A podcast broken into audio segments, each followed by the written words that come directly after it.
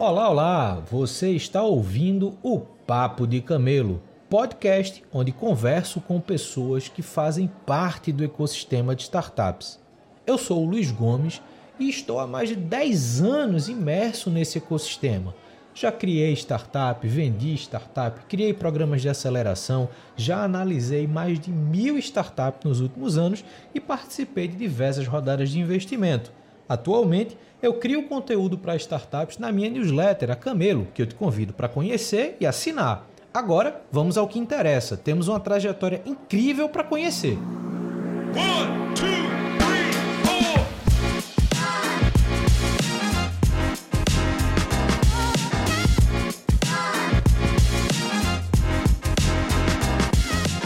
Estamos começando mais um Papo de Camelo. Hoje eu estou recebendo a Karina Reávia, que é fundadora e CEO da Olo, uma empresa que trabalha com Open Talent, um, um movimento que tem aumentado e ganhado força no mercado. A gente vai entender um pouquinho mais sobre isso e, obviamente, entender a história dela, a trajetória, como é que ela chegou até aqui. Então, Karina, eu te agradeço pelo tempo para conversar comigo.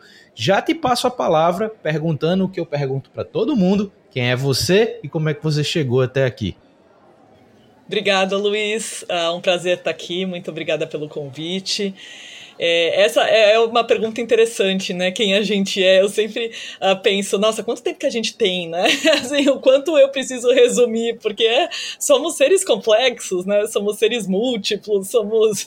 É, mas eu vou, eu vou buscar aqui te contar uh, da, da melhor forma e da forma também mais resumida, né? Bom, é, eu nasci com rodinha no pé e eu acho que isso define muito quem eu sou, né? A minha trajetória e como eu cheguei até aqui, né? Então, desde muito é, pequena, eu sempre fui muito fascinada pelas coisas é, daqui, de lá, e sempre queria, queria ser aeromoça para poder viajar, depois queria ser piloto de avião, depois queria ser astronauta, é, e hoje sou empresária, enfim.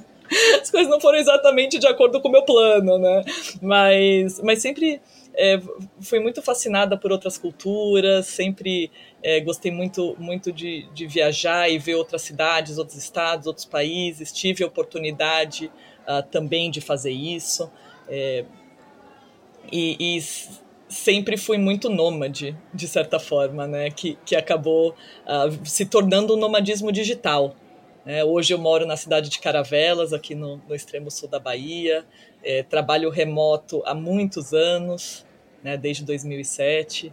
É, comecei um movimento de nomadismo digital antes mesmo do nomadismo digital ter esse nome. Né? Então fui, fui sempre muito, muito entusiasta de, de, de novos modelos de trabalho, porque eles sempre me permitiram ter a vida que eu sempre quis, que é de poder me movimentar, né? de poder ter liberdade de movimento, é, poder ir para outros lugares e continuar exercendo as minhas atividades profissionais. Eu acho que é, o, o, como eu cheguei até aqui tem muito a ver com essa minha essência, com essa minha vontade, com, com eu, eu ter sido inquieta no sentido de pensar é, como fazer para viabilizar né, uma vida mais remota, uma vida mais autônoma, uma vida, de certa forma, mais independente profissionalmente.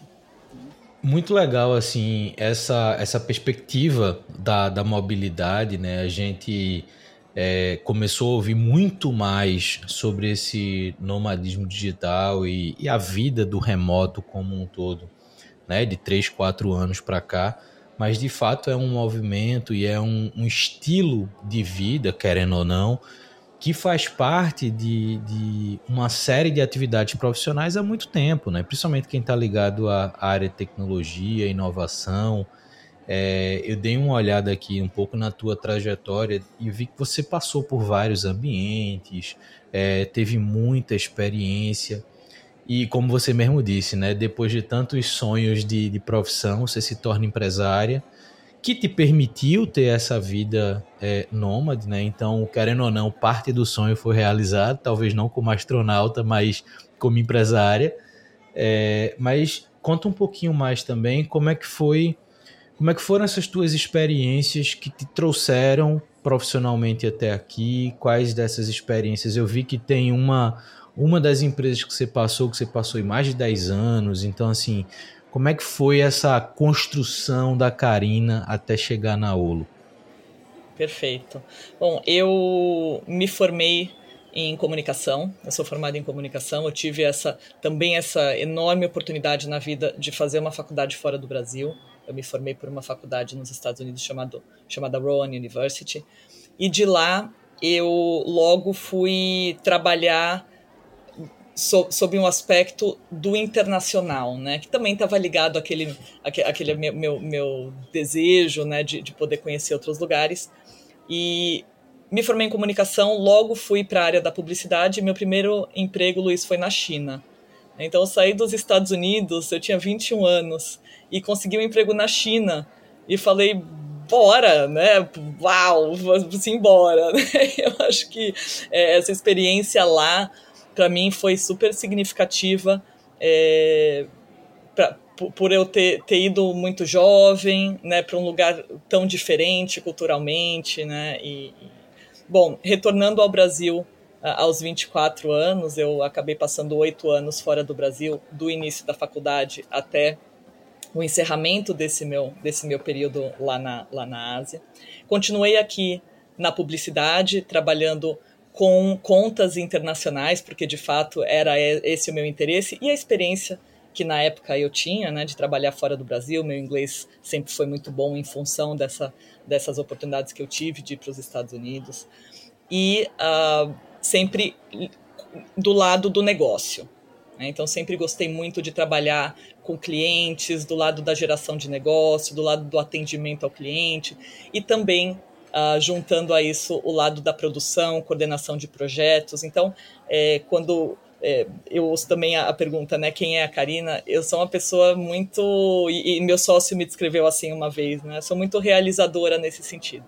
Né, eu pego e faço, e sempre fui assim. Né, quero não sei o que, vou, faço. Né? Então eu era aquela que organizava as festinhas, juntava todo mundo, era sempre na minha casa e continua assim, né? Sempre, ah, vamos se encontrar na casa da Karen. Então, na, na, na comunicação, na publicidade, eu me encontrei muito na produção executiva, na realização de projetos que envolviam o lado do negócio, o lado da realização daquele projeto, e foi assim uh, durante, durante toda a minha carreira. Eu participei de realização de projetos como Campus Party, uh, como Red Bull Air Race, eh, em, produtoras, em agências, enfim, olhando uh, para o lado da realização daquele projeto, mas também sob um aspecto do negócio. É, a empresa que eu passei mais de 10 anos é a Live. Hoje a Live é a minha sócia na Olo. A Olo foi uma iniciativa minha e da Live. E como a Olo surgiu é uma história também bastante interessante. Eu tive uh, novamente a oportunidade de ir para Nova York é, entre 2017 e 2020 naquele momento, a, a conversão do dólar né, para nós, eu atuava como, como executiva na, na Live, que é uma agência de publicidade que tem uh, base em São Paulo, apesar de ser uma agência hoje totalmente remota, uma agência na nuvem, ela estava em São Paulo e eu trabalhava com eles. E o dólar, a conversão do dólar, ela estava três e pouco e a gente achava aquilo muito alto. A gente falava, gente, quando de novo o dólar vai chegar a três e pouco, né? Quem sabe não é agora a hora de irmos para fora do Brasil para de alguma forma exportar os nossos serviços, né? Porque para os estrangeiros vai ser muito barato nos contratar, considerando que o dólar está a 3. E foi assim que eu criei um projeto de expansão internacional da Live e fui para Nova York. Não, jamais poderíamos imaginar que o dólar chegaria a 6 e que aquilo, na verdade, hoje o dólar a 3 é super baixo, né? Tudo é uma questão de perspectiva nessa vida, né? Mas, bom, é, fui para Nova York é, fazer, é, criar e, e, colocar de pé esse projeto de expansão internacional da agência Live nos Estados Unidos. E quando eu cheguei lá, Luiz, eu fiquei muito encantada e muito impactada pela forma como o mercado esse nosso mercado também, né, não só, mas muito nosso mercado de comunicação, de marketing, de publicidade, design, como eles estavam explorando novas formas de colaboração. Muitas pessoas já trabalhando remoto, isso 2017 para 2018, né? Então foi bem, na, bem antes da pandemia acontecer, né? E o trabalho remoto virar o que, o que virou e que a gente sabe que aconteceu. Mas naquela época, é, muitas pessoas já trabalhando de forma remota, empresas contratando times híbridos, uh, fazendo essa, essa montagem, essa formação de time entre pessoas fixas daquela empresa e profissionais independentes, especialistas em alguma temática, que se juntava ao, ao time fixo por um período de, determinado. E eu comecei a olhar e falei, nossa, é isso que eu sempre pensei, é isso que eu sempre idealizei, é isso que eu sempre sonhei, né? é isso que eu sempre tentei fazer. É, e isso aqui tem nome. Isso se chama Open Talent. E eu nem sabia que tinha nome, aquilo tudo que eu já vinha idealizando. Né? Então eu encontrei lá nessa época a, todo um ecossistema formado de Open Talent. E aquilo me impactou. Eu fiquei, eu fiquei muito entusiasmada com todas essas possibilidades. Né? E quando olhava aqui para o Brasil ou para a América Latina de forma mais ampla, eu não identificava tantas iniciativas ou, ou, esse ecossistema desenvolvido da forma como se desenvolveu lá. E eu falei, eu acho que essa é a minha missão do momento. Eu acho que eu preciso voltar para o Brasil e contar para as pessoas o que está acontecendo, né? E, e, desenvolver, ou ajudar a desenvolver e ajudar a fomentar todas essas alternativas que existem para a colaboração profissional, tanto para empresas que têm uma série de novas possibilidades a partir disso, quanto para as pessoas. Porque é, é, isso que eu sempre quis e eu sei que muitas pessoas também querem. Né? Com isso, retornei ao Brasil em 2019 e comecei a criar o conceito da Olo junto com a Live. Né? Porque quando uh, dessas, desses compartilhamentos né, com, com a live e, e, dessas nossas trocas. Então foi também a gente foi idealizando a Olo juntos, né? Então é, quando eu voltei em 2019, a gente de fato constituiu a empresa, fez todo o planejamento e tem uma, um ponto in, in, engraçado disso que dá do desenvolvimento da nossa análise SWOT, né? Então legal. Quais são as nossas forças? Quais são as nossas ameaças? E uma das grandes ameaças que a gente via para o nosso negócio era o trabalho remoto. A gente está falando de 2019. Então a gente fala: olha, talvez a gente esteja um pouquinho à frente do nosso tempo, mas tudo bem, porque aí, aí vamos, vamos acreditando que em algum momento, lá para 2024, 2025, a gente vai estar tá no, no, tempo certo. Né? Bom, a gente lançou a empresa, a gente colocou o nosso site no ar, um mês depois a OMS declarou a pandemia. E, obviamente, né, uma tragédia mundial, algo sem precedentes, pelo menos na nossa vida, né, aqui da, desse tempo que a gente vive, da nossa geração, uma, uma tragédia é, impressionante e, e que, por um lado, acabou acelerando o nosso negócio. Né? Uh, o que era uma ameaça para nós, que era o trabalho remoto, que era. É, a gente achava que a gente ia precisar de alguma forma convencer as pessoas de que isso funcionava, a nossa maior ameaça virou a nossa maior oportunidade, porque a gente já via, já vinha de muitos anos estudando, né, vivendo o trabalho remoto na prática, mas também estudando os conceitos do Open Talent. Então, 2020 foi o ano de lançamento da Olo e a gente foi muito acelerado nesse sentido. Então, hoje, uh, o que a gente oferece uh, para as empresas e para as pessoas é justamente é, essa, é, esse desenvolvimento de, novas, de novos formatos é, e, e, de novas oportunidades de colaboração. Cara, isso é muito legal. Assim, a gente, quando eu converso com quem está empreendendo startups ou outros tipos de empresa, a gente sempre olha muito para essa vivência, né? E eu acho que a tua vivência ela traz de uma forma muito natural um olhar global, né? Como você é, teve as oportunidades de se desenvolver profissionalmente em lugares, não só em empresas diferentes, mas em ambientes diferentes. Eu acho que isso dá uma composição para a forma que a gente enxerga mercado muito única.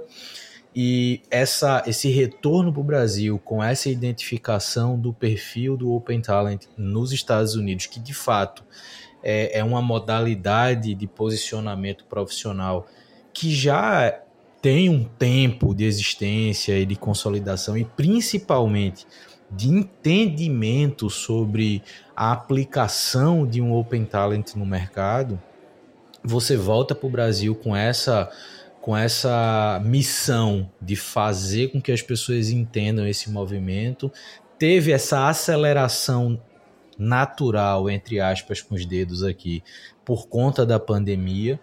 É, e foi um movimento, pelo menos no meu ponto de vista, que teve um, um, um ponto de partida muito forte com as profissionais e os profissionais de tecnologia, desenvolvedoras, desenvolvedores, designers, que já tinham atuação nas empresas que estavam e que perceberam meios de executar atividades também em outras, em outras empresas, como complemento do tempo, complemento de renda, enfim. Só que ainda muita gente não entende é, os conceitos do Open Talent. Né? Muita gente entende o conceito do freelancer, né? a, a pessoa que, que pega projetos, mas não entende muitas vezes o papel do Open Talent. Então, já que a gente pode dizer, e me permita lhe colocar nessa posição como uma das pioneiras desse movimento no Brasil, é, como é que a gente entende o que é o profissional Open Talent? E, e, e para quem é? Se existe alguma limitação do perfil profissional? Conta um pouquinho mais para que a gente entenda isso.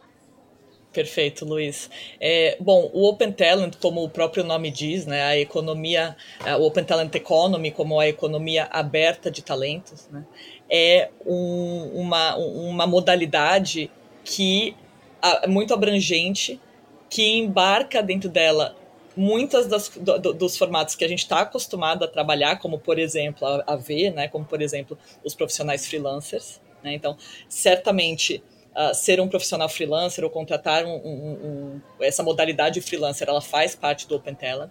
Mas o Open Talent ele tem uh, uma como uma das uh, missões aí falando em missão, né, juntar todas as modalidades possíveis profissionais de forma a atender cada projeto ou cada, cada desafio da melhor forma. Então, a gente vem de um, de um histórico profissional onde as empresas elas só basicamente só podiam contar com aqueles funcionários, né, aqueles colaboradores fixos que faziam parte da sua empresa e vira e mexe traziam um profissional freelancer, seja e aí eu estou fazendo aspas aqui com o dedo também, seja para tapar um buraco né? A gente via isso muito nas agências de comunicação.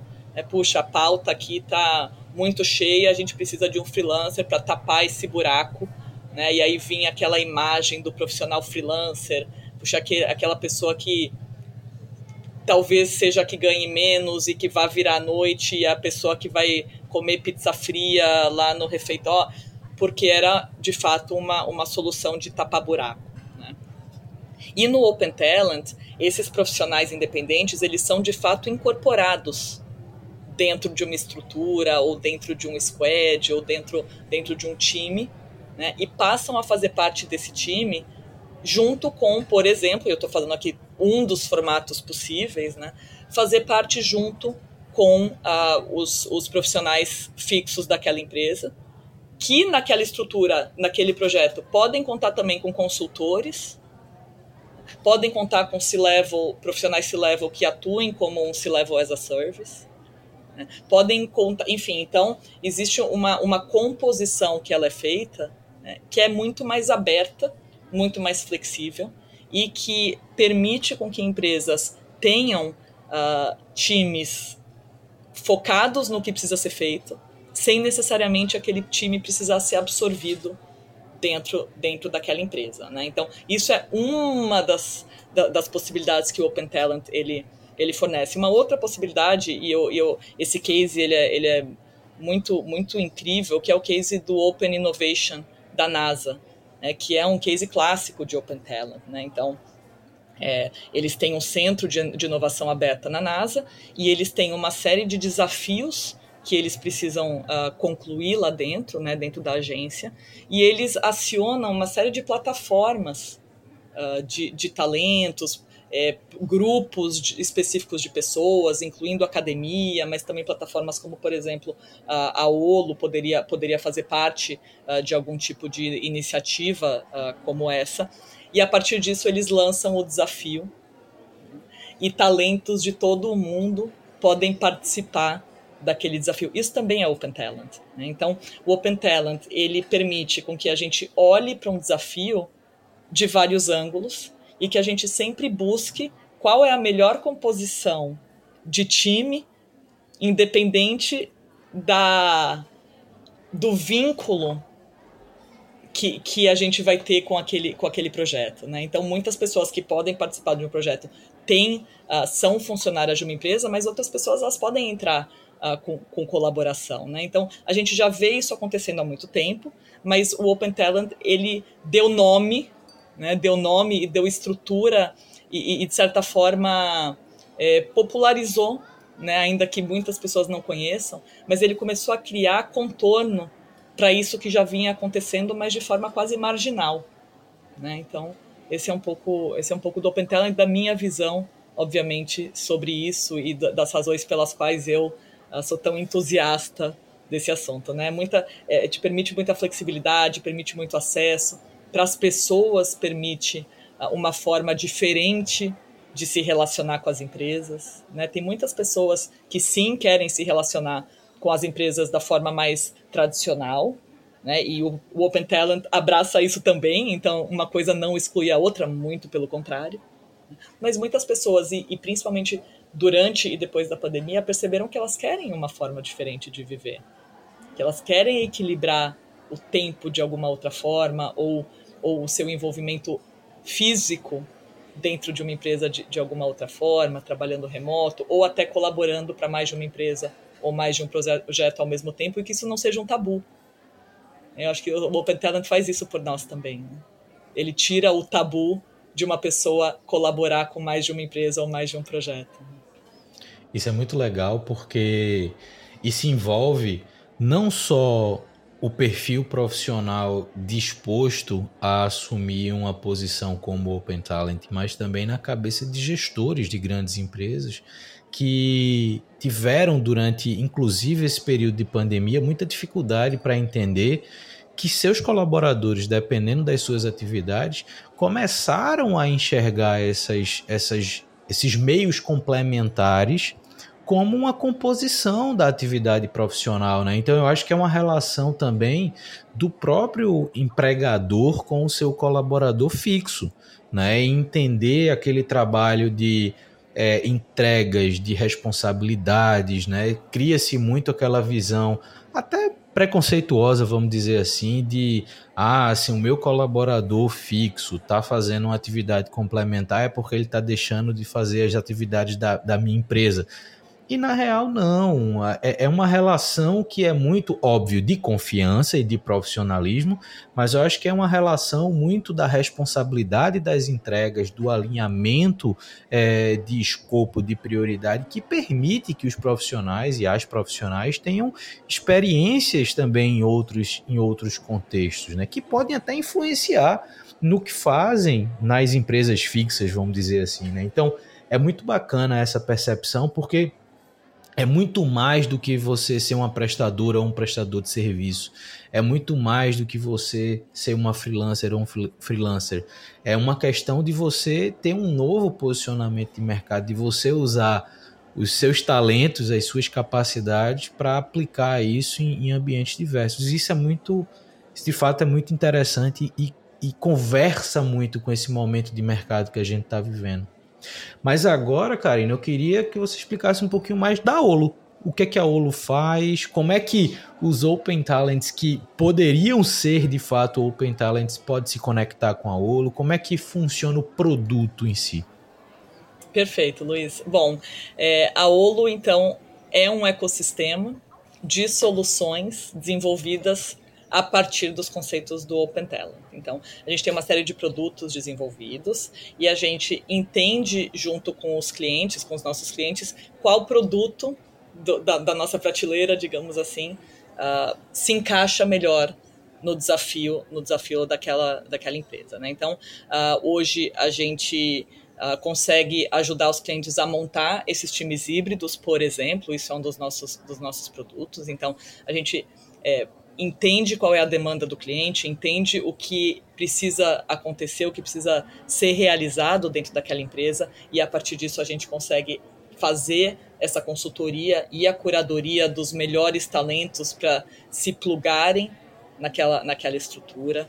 É, a gente tem também uh, um produto que a gente é, lançou recentemente chamado Holo Suite, que é a criação de comunidades é, customizadas e específicas para cada empresa. Então, o que você trouxe agora é, dessa, dessa mudança da relação, eu acredito muito nela, né, da, da relação empregador-empregado, né, que existe também, mas eu acho que a gente passa a olhar a relação muito mais de uma forma colaborativa, por isso que eu gosto sempre de falar da colaboração profissional. Né? É, as pessoas serem colocadas, serem enxergadas como pessoas colaboradoras de fato, e o HoloSuite ele vem justamente para ajudar as empresas a identificar quem são essas pessoas, né? para se aproximar dessas comunidades de pessoas para o que quer que seja. Então, Vou dar um exemplo aqui, por exemplo, uma empresa é, que queira fazer uh, testes de conceito ou testes de produto com uh, pessoas específicas, de comunidades específicas, a gente consegue é, fazer a, a, montagem dessas comunidades e aproximar os clientes dessas pessoas. Isso também é, é uma outra forma né, de, de manifestação do Open Talent. É, então a gente tem essas, essas uma, e, e, outros produtos também, o Olo Freelance, que é um dos nossos produtos, que faz parte do Olo Talents, que é justamente a identificação uh, e a alocação, curadoria e alocação de freelancers dentro das empresas para atuar em vários tipos de formato. Então a gente tem hoje uma comunidade com mais de 4.200 pessoas que participam da Olo junto conosco. Essas pessoas podem se plugar a uma empresa por um projeto, ou podem se plugar por tempo também, e isso é muito interessante. A gente vê uh, as empresas cada vez mais enxergando nos profissionais independentes essa possibilidade. Ah, eu tenho aqui um desafio e eu preciso de uma pessoa com perfil específico por seis meses ou por oito meses, mas eu não tenho essa possibilidade de contratação e talvez nem seja o caso, porque o projeto tem data para acabar, aquele desafio tem data para acabar. Então a gente pluga uma pessoa, é um profissional com esse perfil específico dentro dessa empresa. Então a Olo, ela é um ecossistema de soluções. A gente tem uma comunidade uh, que vive dentro da nossa plataforma, que é o Olo App. Então, a gente tem metodologias de hipercuradoria que a gente desenvolveu para que a gente consiga muito rapidamente entender qual é o desafio do cliente e muito rapidamente também, porque a agilidade é um dos nossos valores, a gente identificar dentro da nossa comunidade quem são uh, os melhores perfis para aquele, aquele desafio e, eventualmente, esse perfil pode não estar dentro da nossa comunidade e a gente tem programas também desenvolvidos, como o Olo Connector, o Olo Curator, que são programas que nos ajudam a chegar nas pessoas que não estão necessariamente dentro da nossa, da nossa comunidade. E para as pessoas que fazem parte da Olo, a gente ajuda na identificação das melhores oportunidades para que elas possam exercer né, a sua, o seu trabalho, a sua atividade e o seu estilo de vida da forma como lhe é mais próprio. Né? Isso é muito legal porque, mais uma vez, né, a gente fala muito de novas dinâmicas de mercado e, obviamente, novas dinâmicas de desenvolvimento profissional.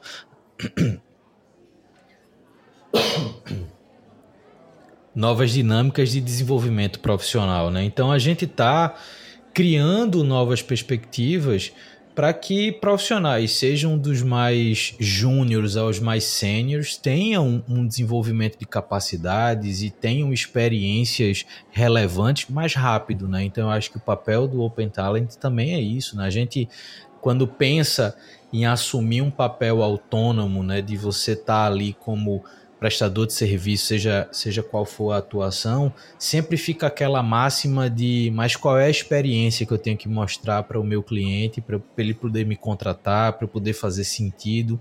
E esse movimento do Open Talent permite até que um profissional júnior componha uma equipe, componha um papel mais operacional e que agilize também o processo de aprendizado, de desenvolvimento profissional, que é o objetivo de todo mundo. É, e aí, Karina, uma coisa também que, que me chama a atenção, eu tenho conversado muito com empreendedores de startup, eu converso com profissionais que já se posicionam como Open Talent, que estão ligados a esse, a esse ecossistema de startups também. E a dúvida que, que muita gente levanta, e que nem sempre eu tenho resposta, porque não é uma área que eu aprofundei tanto, e é legal esse papo contigo também para isso, é qual o momento, qual estratégia, porque, deixa eu explicar a minha pergunta, é, é relativamente mais fácil você ter uma estratégia de contratação de um Open Talent quando você está numa estrutura empresarial mais consolidada. Porque você consegue destinar recurso, você consegue destinar é, método, objetivos e desafios muito claros. Mas uma startup, é, além de uma estrutura mais enxuta, tudo é uma grande prioridade, né? Então você incorporar um profissional externo pode ser um desafio não só financeiro, porque óbvio vai ter um custo associado, mas, mas uma conexão que tem uma complexidade de cultura, né? De, de fato integração daquele profissional naquilo que precisa ser feito. Como é que tu enxerga isso hoje? O que é que de cases ou de conversas que já aconteceram na Olo sobre isso, de quais estratégias as startups devem adotar para trazer um Open Talent, qual o momento, enfim, conta um pouquinho mais desse recorte, vamos dizer assim, de mercado, é, para que a galera que está ouvindo a gente também perceba a importância de buscar esses profissionais e como buscar. Perfeito. É, Luiz, eu acho que para as startups o Open Talent é uma grande oportunidade. Né? Então, quando a gente olha para startups, principalmente startups em early stage, em estágios pré-seed até estágio seed, né? a necessidade de mão de obra, de, de, de recursos, de pessoas, de inteligência, Uh, é muito grande, né? Sempre é, mas nesse momento, né, os founders eles muitas vezes se encontram muito sozinhos, né? É, e quando a startup ela começa a evoluir nessa cadeia da, da, captação do recurso, né, muitas vezes o recurso que as startups conseguem captar não é suficiente para ter aquele dream team, digamos assim, né, que, que, que os founders, enfim, é, sonham em ter, né, literalmente. O que o Open Talent pode fazer pelas startups? Por ser um sistema aberto de talentos e flexível, as startups podem contar, por exemplo, com talentos que não sejam em tempo integral o C-Level as a Service, que é um outro produto da Olo, é um exemplo disso. Então, as startups estão adotando o C-Level as a Service porque elas estão pensando o seguinte, e a gente vê isso muito acontecendo com os nossos clientes. Poxa, eu tenho aqui, vou dar um exemplo, eu tenho aqui uma demanda é, para um CMO. Seria muito importante ter um CMO, mas eu não tenho a verba para remunerar um CMO né, que é um valor de, de remuneração alto, né, por ser um cargo C-level. Mas veja, a minha demanda de marketing não necessariamente necessita de um CMO tempo integral. Né? E é sempre a pergunta que eu faço para as startups: qual é a sua verba de mídia, por exemplo? Você tem necessariamente demanda de um time full-time? Que é um, um, pensamento que muitas vezes não, não, não, não se apresenta porque a gente está acostumado, a gente vem de um, de um modelo em que se eu quero ter alguém, eu preciso pagar essa pessoa oito horas por dia. Essa pessoa vai trabalhar para mim de forma exclusiva, mas às vezes eu não vou ter o recurso para remunerar oito horas por dia e nem a pessoa vai querer trabalhar oito horas por dia para mim. Então é um casamento muito perfeito de a, a, startup que talvez não tenha o recurso e as pessoas que talvez nem queiram trabalhar oito horas por dia para aquela empresa. Né? A gente vê isso muito no C-Level as a Service, a gente vê muito no in nas in-houses que a gente monta. Então, hoje a gente tem é, estruturas in-house de marketing, de CRM, de social media, enfim, atuando duas, três horas por dia em uma empresa. Então eu posso ter um time super sênior, também com, com pessoas uh, júniores, plenas, porque é uma composição, mas ter um time que talvez eu não pudesse ter, porque esse time atua para mim duas horas por dia. Então isso possibilita com que as startups tenham acesso. Né? E o mesmo vale para empresas consolidadas e grandes também. Às vezes existe algum projeto, pode existir algum projeto dentro de uma empresa mais, mais consolidada e maior, que não necessariamente exija daquele profissional ou daquele squad ou daquela in-house uma dedicação integral. Quando a gente fala, você trouxe o ponto da cultura, Luiz, que é um ponto super importante, né? Te, as pessoas me perguntam isso muito, né? Nossos clientes e, o, o, como é que eu faço com a minha cultura quando os, os profissionais vêm de fora? A mesma coisa que você faz com as pessoas que estão dentro. Assim, a cultura, né? Ela precisa ser primeiro é, identificada, né? Eu acredito que a cultura você não cria, a cultura ela acontece porque ela é parte de quem você é. Né? Você precisa identificar qual é a sua cultura. Pois você precisa conseguir comunicar qual é a sua cultura. E da mesma forma como essa cultura é, empresarial, corporativa, ela precisa ser comunicada para os seus funcionários, ela também vai precisar ser comunicada para os talentos externos. É, então, acho que vai muito mais das pessoas que estão gerindo aquele projeto ou aquele processo de trazer talentos internos estarem é, aptas né, e com vontade e, e instrumentalizadas para conseguir comunicar a cultura do que necessariamente o talento que vai não aderir àquela cultura porque ele não é um funcionário fixo. Né, os talentos independentes hoje, eles sabem que as empresas elas têm cultura e que de alguma forma eles vão participar disso mesmo sendo talentos externos, né? Então acho que cabe muito às pessoas que estão gerindo o processo conseguirem comunicar bem qual é essa cultura, né? E a gente vê isso acontecendo todo dia na Olo e, e, e é muito legal quando, quando isso acontece, quando isso dá certo e tem, e tem dado certo. Isso é muito legal porque também torna a cultura um elemento estratégico das contratações. Né? Então, você contratar um Open Talent conhecendo a sua cultura, o alinhamento entre o comportamento desse Open Talent com a sua cultura vai fazer parte da definição de qual o melhor talento que você vai trazer para o seu, seu time, para essa missão que você está montando dentro do negócio. Né? Então. Não, e a própria Olo, e a própria Olo tem essa missão também. Né? Então, a gente ajuda, a, porque às vezes os, os clientes eles sabem qual é a sua cultura, mas de, de, saber o que eles precisam e qual é a cultura, até encontrar os melhores talentos com os hard skills, as habilidades técnicas que eles precisam e as habilidades comportamentais que se alinham à cultura da empresa, existe um gap enorme. E a Olo está nesse gap. Então, é, é isso que a gente faz. A gente faz esse match né? não só do, da habilidade técnica, mas também do, do componente cultural, né?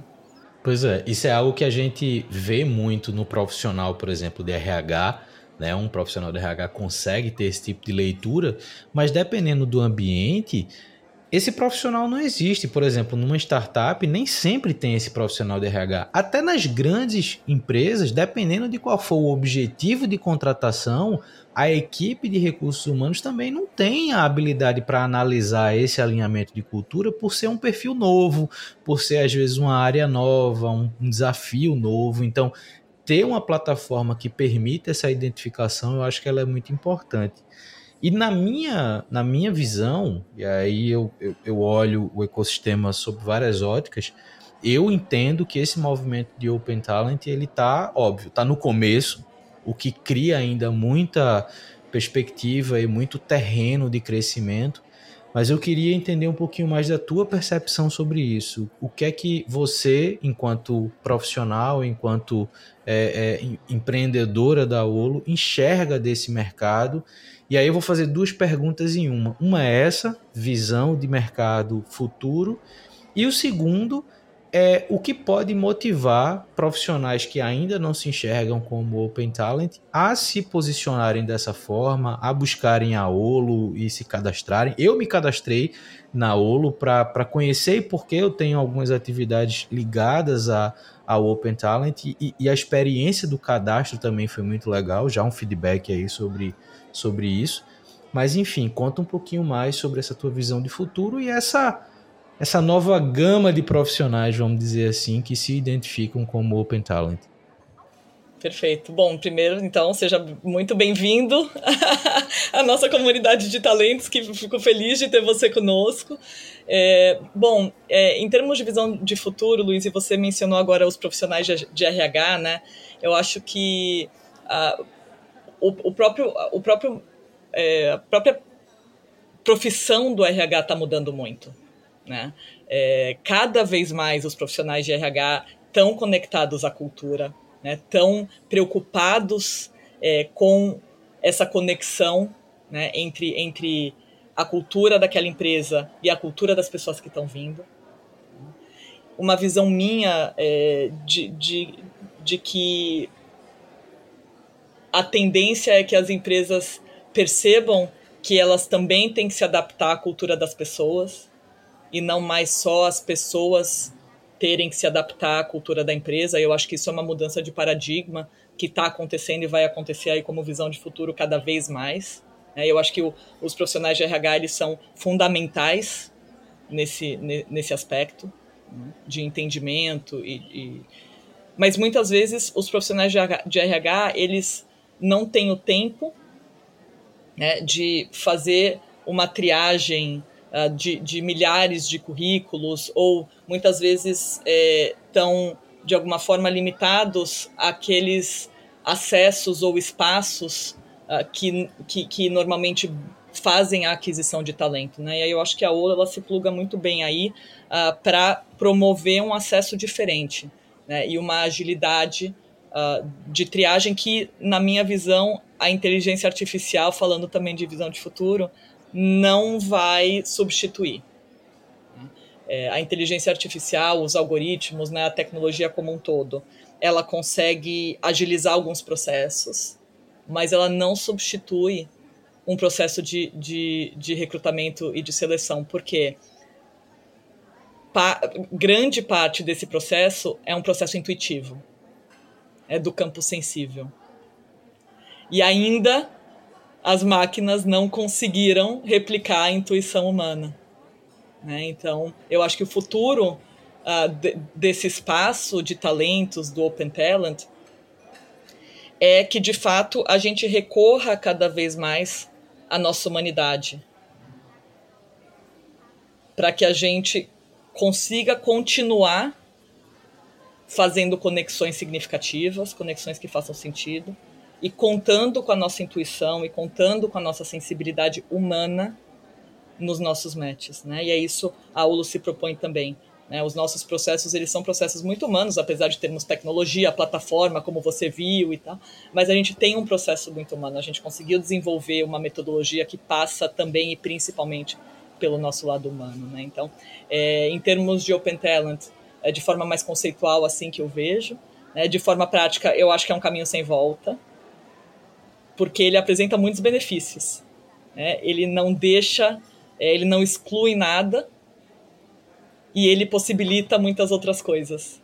Né? Então eu não vejo muito o porquê a gente deixar de usar essas novas ferramentas, esses novos formatos, esses novos modelos, porque na verdade a gente está é uma adição. A gente está compondo, a gente não está substituindo nada. Cara, muito legal. Eu acho que esse papo contigo abriu muito a cabeça, tanto a minha quanto a de, de quem está ouvindo a gente, sobre esse momento do Open Talent. E aí foi legal porque a gente conseguiu falar sob a perspectiva de quem está em diferentes posições nesse ecossistema, né? Tanto de quem pode se tornar Open Talent, quanto de quem pode contratar Open, open Talent. Então isso é muito legal porque dá uma perspectiva mais ampla sobre o cenário e a tua experiência, a tua vivência e tua proposta com a Olo hoje gira muito em torno disso. Mas deixa eu te perguntar, Karina, gostou do papo? Eu adorei o papo. Adorei o papo. Você sabe, Luiz, você me perguntou se eu gostei do papo e eu tava aqui pensando e eu te juro, não. Tava pensando, nossa, eu acho que essa foi uma das conversas mais legais, assim, que eu tive. Então, eu te agradeço muito. É, parabéns pelo, pelo teu podcast e pela tua trajetória também, que eu também uh, venho, venho vendo o que, o que você tem feito e o quanto você tem contribuído para o ecossistema de startups, né? Então, também como uma, uma fundadora de startup, já na minha segunda startup, te agradeço pelo que você vem fazendo aí por todo o ecossistema. Pô, eu que te agradeço. Obrigado por ter topado conversar comigo, separar um tempinho aí. É, e, cara, eu só tenho a agradecer, de fato, a, a, essa aula que a gente teve hoje aqui de, de Open Talent e da tua trajetória. E para quem está ouvindo a gente, Todos os contatos, tanto da Karina quanto da Olo, vão estar disponíveis no, na descrição desse episódio para você saber mais, acompanhá-la, ter mais informações sobre esse mercado Open Talent, esse movimento que, como ela disse, não tem como voltar atrás e vai continuar aumentando e se consolidando não só no Brasil, mas em tantos outros lugares. E a gente se escuta no próximo Papo de Camelo. Valeu!